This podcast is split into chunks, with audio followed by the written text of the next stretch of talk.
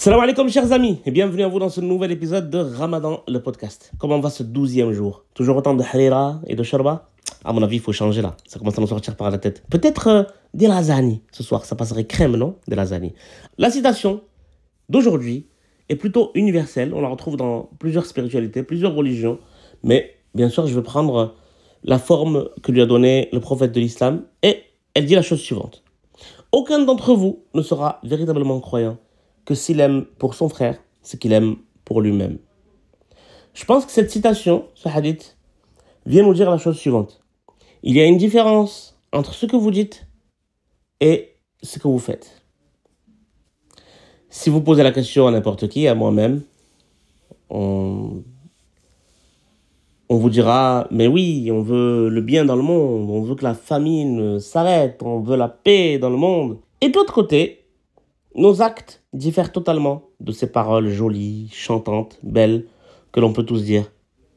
Il n'y a qu'à nous auto-observer avec euh, tous nos défauts, avec cette envie d'avoir toujours plus que le voisin, cette idée de jalouser l'autre négativement, encore si c'était euh, quelque chose qui nous permet d'avancer, de nous motiver pour, euh, pour avoir nous aussi, mais c'est souvent juste une envie bête et méchante quand on voit le filtre qui s'est posé sur notre conscience, quand il s'agit de voir les plus démunis d'entre nous, on ne les voit même plus. Qui voit les sans-abri dans la rue aujourd'hui? C'est devenu quelque chose de banal. Ceux qui sont dans des grandes villes, vous allez dans le métro, il y en a partout. Dans la rue, il y en a partout. Mais est-ce que vous les voyez encore? Ben non, en réalité, vous ne les voyez plus. Sauf euh, quelques rares personnes, justement, qui sont militantes, qui se sont engagées dans des associations, qui euh, vont faire des distributions de, nourriture, qui donnent de leur temps et de leur argent justement pour appliquer un, idéal. Sauf pour ceux qui, comme euh, le comité de libération en 1945, qui a installé tout un tas d'acquis sociaux dont en France euh, on bénéficie encore aujourd'hui.